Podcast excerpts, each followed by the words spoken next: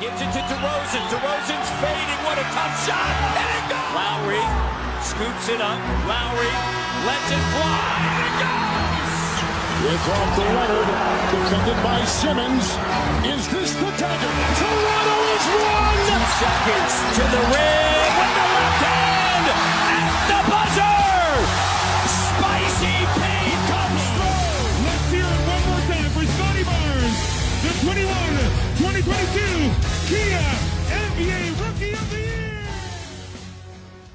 吹响北境的集结号，一同守护北境的荣耀。欢迎来到北境之王猛龙球迷电台，我是台长杰克。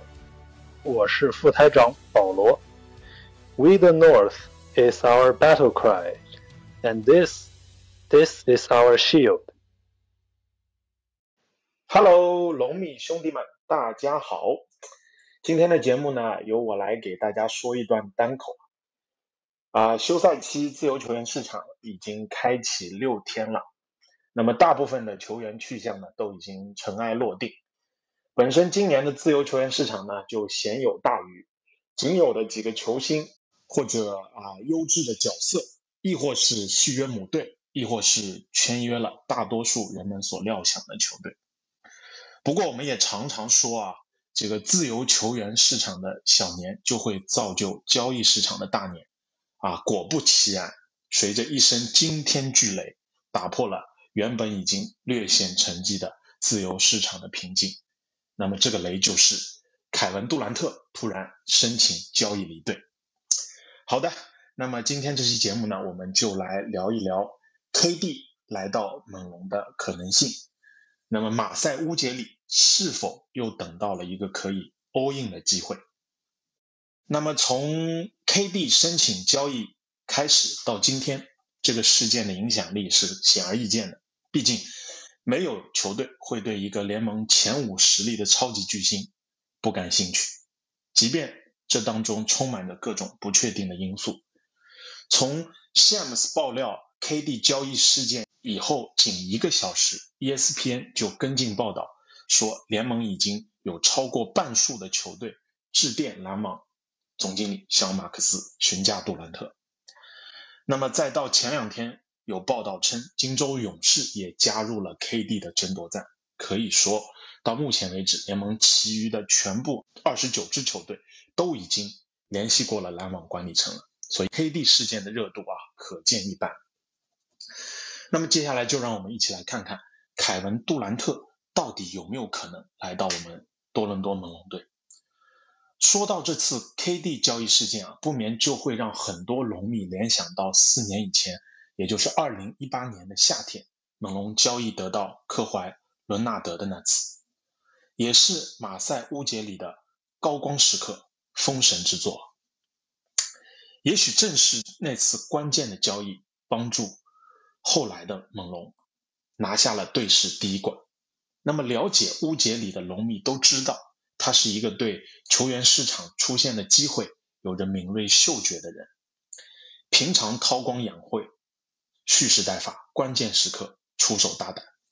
四年前的那次啊，正是乌杰里瞅准机会，all in 来了一个超级巨星，才使得当时的猛龙完成了蜕变。那么这一次乌杰里会不会出手呢？他会怎样出手呢？那就让我们从下面几个方面来看一下。首先，让我们来对比一下这次 KD 的情况和四年前小卡的情况有什么相同之处和不同之处。相同之处呢，就是本身事件的不可挽回性。那么从赛季开始啊，欧文的疫苗事件，到中期欧文坚持打球，再到后来哈登突然申请交易离队，篮网三巨头分崩离析，最后只能通过以附加赛的方式进入季后赛，结果在季后赛首轮被凯尔特人横扫出局，成为了本赛季季后赛唯一一个。被横扫出局的球队，那杜兰特和篮网也都经历了一个动荡而且失望的赛季，并且呢，篮网管理层和蔡老板已经对欧文对待打球的态度以及杜兰特对待欧文的态度失望至极，这一点啊，我们可以从篮网老板蔡崇信的态度就可以看出来。据 TA 记者沃尔登报道，在经历了多年伤病和场下的尴尬，以及季后赛的失败后，在欧文合同谈判期间，欧文与杜兰特都泄露出了威胁球队的信息。啊，这也让蔡老板的忍耐到达了极限。他宁愿失去球队的竞争力，也都不想再被这种文化继续腐蚀下去了。而且呢，在 ESPN 记者文霍斯特的节目当中，他也爆料说，蔡老板宁愿拥有一支努力打球只能赢四十场比赛，而且需要通过附加赛才能晋级季后赛的球队，也不愿意再拥有一支充满天赋却无法让他感到骄傲的队伍。所以在这次杜兰特事件呢，我们就可以看出啊，他就如同四年前小卡与球队和管理层无法调和的关系一样，杜兰特的离队几乎是一件势在必行的事情。好，那我们再来看一下这两者之间有什么不同之处啊？不同之处就是四年前小卡正处于他合同的最后一年，他不想再和马刺续约。而现在的杜兰特呢，是刚刚才和篮网续签了一份四年、价值一点九七亿的合同，并且这份合同还没有开始执行。杜兰特有四年的合约在身，所以啊，篮网必然不会轻易放走杜兰特。啊，对于那些想要交易得到 KD 的球队啊，势必需要付出巨大的筹码和代价。好的。那么接下来我们就来讲一讲猛龙发生交易的可能性啊，我认为呢是有一定可能性的。首先我们要来看一下乌杰里同志他的做事方式以及他的舰队思路啊，在夺冠以后的这些年，对于这支猛龙，乌杰里是怎么打造的呢？在这些年当中呢，猛龙从来都不是一支摆烂重建的球队，而是一支。在卧薪尝胆、伺机而变的平民球队，为什么那么说呢？猛龙拥有着一套具有深厚底子的季后赛阵容，也就是我们口中常说的超级巨星拎包入驻球队啊。这都得益于纳斯的金牌教练团队的内部球员培养能力，以及乌杰里所率领的管理层这些年的淘宝能力。也正是因为这个原因。猛龙才可以在一九年夺冠以后，在经历小卡、丹尼格林、伊巴卡、小加索尔等球员的自由身离队后，可以迅速的回归季后赛行列，更是过去九年的时间里面八次打进季后赛的重要原因。猛龙现在拥有着一大批优质的、有潜力的且有交易价值的球员，这些人的合同。薪资健康，而且大小适中，非常适合配平交易。处于当打之年的正值巅峰的西卡、范宝，他们合同分别是三千五百四十五万和两千一百二十五万。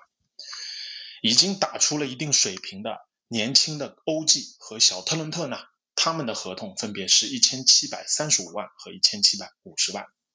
还有潜力无限的一年级生巴恩斯和二年级生阿楚瓦。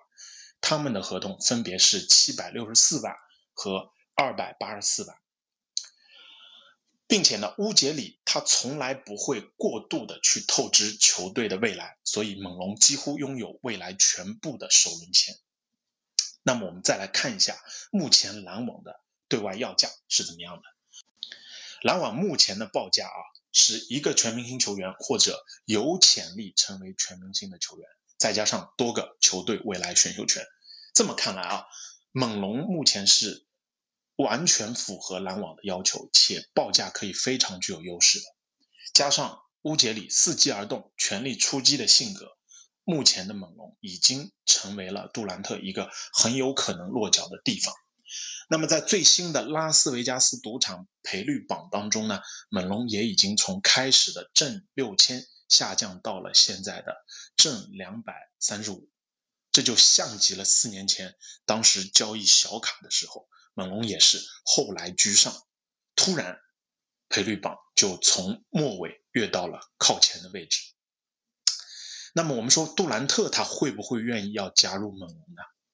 在 KD 申请交易被爆出以后啊，就有媒体跟进报道说，KD 最想要去的是太阳和热火，猛龙肯定不会是 KD 的首选，因为多伦多这个城市一直以来都是小球市，而且这里啊不但市场小，而且税收高，关注度也少啊。但是呢，多伦多也并非是 KD 绝对不想去的地方，更何况。事情发展到了现在这个地步啊，杜兰特的去向也绝不是他自己可以完全掌控的。而且，我们从篮网的角度来分析一下，篮网是不会也不能马上决定彻底进入重建期的，因为他们未来五年的所有选秀权都在休斯顿火箭的手里，所以篮网需要在这次交易当中拿到即战力和尽可能好的回报。而相比于其他球队可提供的筹码，猛龙已然成为了这些竞价球队当中的佼佼者。好，我们再从另外一个角度来分析一下，那就是我们多伦多猛龙到底需不需要凯文杜兰特？又或者说，杜兰特是否需要猛龙呢？答案是肯定的，相互需要。正如我们前面说的一样，猛龙目前的阵容缺少的就是一名在关键时刻有。一锤定音能力的超巨，更何况还是 KD 这样有联盟前五实力的超级球星。以猛龙现在的阵容班底啊，若是 KD 可以加入的话，猛龙将会在未来两到三年的时间里面都是总冠军的有力争夺者。四年前就是这样，我们在拥有大量优质轮换的基础上，梭哈来了小卡这个主角，最终获得成功，夺取了当季的总冠军。现在也是，猛龙已经拥有了众多的优质拼图，唯独缺少的是一块核心防角石。这个就像建造大楼一样啊，我们有顶级的设计师乌杰里，顶级的工匠纳斯，以这块防角石为核心，加上优质的其他石材，那我们就可以建造房子了，对不对？好，我们再从杜兰特的角度来说一下，他该如何选择？要去的球队呢？啊，我认为 KD 需要一次彻底证明的机会，就像勒布朗詹姆斯一六年带领骑士夺冠，和今年斯蒂芬库里带领金州勇士夺冠那样，去打破所有的质疑和诟病。KD 到目前为止的职业生涯啊，是充满着争议的，而且经常被冠以“软蛋”“不忠”这样的名号。尤其是这次突然申请交易，更加将其推向了媒体和球迷口诛笔伐的风口浪尖。不管是在早年的鹅城，还是再到后面的湾区，还是现在的纽约，每一次的离开啊，杜兰特总是伴随着大量的负面新闻。现在已经年近三十四岁的杜兰特，如果要为他的职业生涯后去考虑的话，那他就需要。好好的想一想，是否真正能在一支球队扎下根，去展示他的忠诚，去真正赢得一座城市球迷的心。所以杜兰特需要考虑猛龙这样的球队。换句话说，KD 也需要猛龙这样的球队来证明自己。比起啊，不论是太阳也好，还是热火，亦或是凯尔特人，这些球队呢，或多或少都已经。至少拥有了一名或者一名以上的超级球星，去这样的球队依然少不了授人以柄。而已经在勇士拿下了两次总冠军和两次总决赛 MVP 的杜兰特，他现在不需要去考虑总冠军的数成，他已经有了。他现在要去做的是，去考虑去一支有一堆好的配角、缺少主角的球队。啊，去一支有文化、有耐心的球队，去一支有好的管理层、好的教练团队的球队。如果说杜兰特可以带领这支猛龙最终夺冠的话，那么这势必将成为其职业生涯最大的资本，以此为他的历史地位加上重要的一块砝码。好了，那我们说了那么多，最后让我们来讲一讲，我们该如何交易杜兰特呢？我们说遇到这样的机会啊，肯定是要竭力争取的。更何况这样的机会啊，不是经常有的。但是需要谨慎而为之，以免一招不慎，满盘皆输。猛龙的原则啊，我觉得就应该是不要冲动消费，不要提前消费，就这两点。首先，我们说第一点啊，不要冲动消费，不可以拆了整个队去交易杜兰特，要尽可能的保留西卡、范弗利特加巴恩斯的阵容，可以考虑欧基和小特伦特为主要框架来进行交易谈判。我们前面就已经说过了，争取杜兰特是因为我们现在有一套深厚的底子，我们有一套季后赛球队的阵容，这样才能够使超级巨星拎包入住嘛。对吧？若是严重破坏了现有的阵容，这无异于拆了东墙补西墙，换来 KD 就毫无意义了。而且杜兰特他也不会愿意加盟一支为了得到自己而失去原有竞争力的球队，并且现在这支猛龙的阵容对比四年前，啊，我们说从板凳深度上面啊，球队啊纵深上面来讲，都还是有不小的差距的。而且现在的东部依然是强敌林立，想要杀出一条血路来并不容易。就算 KD 加盟，也不一定能够保证夺冠，更何况是拆了队去交易啊。另外，我们说再加上杜兰特本人的不确定性和不稳定性，倘若在这个过程当中又出现什么幺蛾子，那 KD 是不是有再次申请交易离队的可能性？如果到了那个时候，就是赔了夫人又折兵了，所以猛龙绝对不能也不会强拆了球队去交易啊。另外，我在这里也代表广大龙迷发个声啊，不要交易巴恩斯，不要交易巴恩斯，不要交易巴恩斯。重要的事情说三遍啊，因为巴恩斯这个球员啊，对我们来讲是非常非常重要的。如果巴恩斯可以正常发展的话，这可是我们猛龙未来十到十五年的舰队基石啊！只要不出巴恩斯，即便交易来杜兰特后出现了一些新的变化，我们依然留有后手，可以继续围绕巴恩斯建队。第二点啊，不可提前消费。我觉得啊，尽可能出不超过五个以上的首轮签或互换权去进行交易。因为以过度透支球队未来进行豪赌的这种行为，它所带来的是啊极大的阵痛感和更长的重建期，可能是十年甚至更长。现在的篮网就是最好的例子。我觉得二零二七年以前的选秀权是可以考虑的，但二七年以后的选秀权，即便出也要尽量保护，因为我们既然选择豪赌杜兰特。那么未来四年必然是我们的夺冠窗口期，我们需要赢在当下。至于选秀权，可以适当抛弃一些。所以二七年以前的选秀权对我们来讲并没有那么重要，但二七年以后的选秀权，我们就要进行适当的考虑了。最好能够加入一定的保护机制，比如说一到四位保护、乐透保护这样子的，或者前十保护。类似于这样的，好，那么说到这里啊，肯定会有人说，猛龙开出这样的筹码，篮网是不会同意的。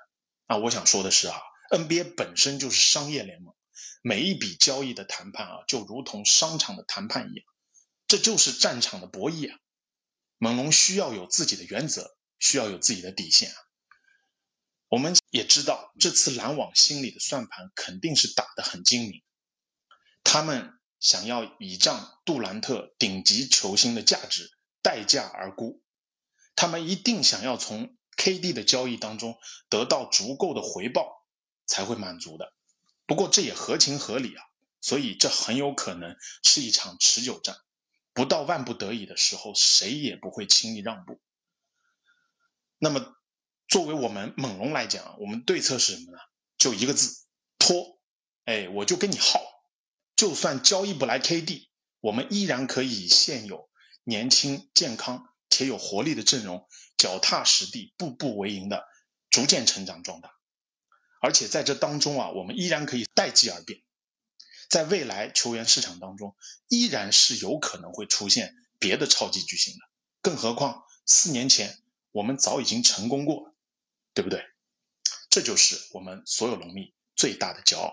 最后，我想让大家记住一句话，就是笑到最后的人才笑得最甜。好了，那这就是我们今天节目的所有啊，谢谢龙迷们的收听。大家也可以把你们自己关于本期节目的话题的看法留言在节目评论区，与我们一起交流互动。那么，我们北境之王猛龙电台开播至今呢，也受到了很多龙迷们的支持，在此也再次向大家表示真挚的感谢。谢谢大家能够抽出时间来收听我们电台的节目，也希望你们可以继续关注支持猛龙球迷电台。如果大家觉得我们这个电台还不错的话，那么就请在节目首页评价那里为我们送上您珍贵的小心心，这也是我们继续前进和更新的动力。再次表示感谢。另外呢，猛龙球迷的公众号“猛龙国度”也已经上线了，龙迷们可以在微信中搜索“猛龙国度”订阅关注。好啦，我们下期节目再见，拜拜。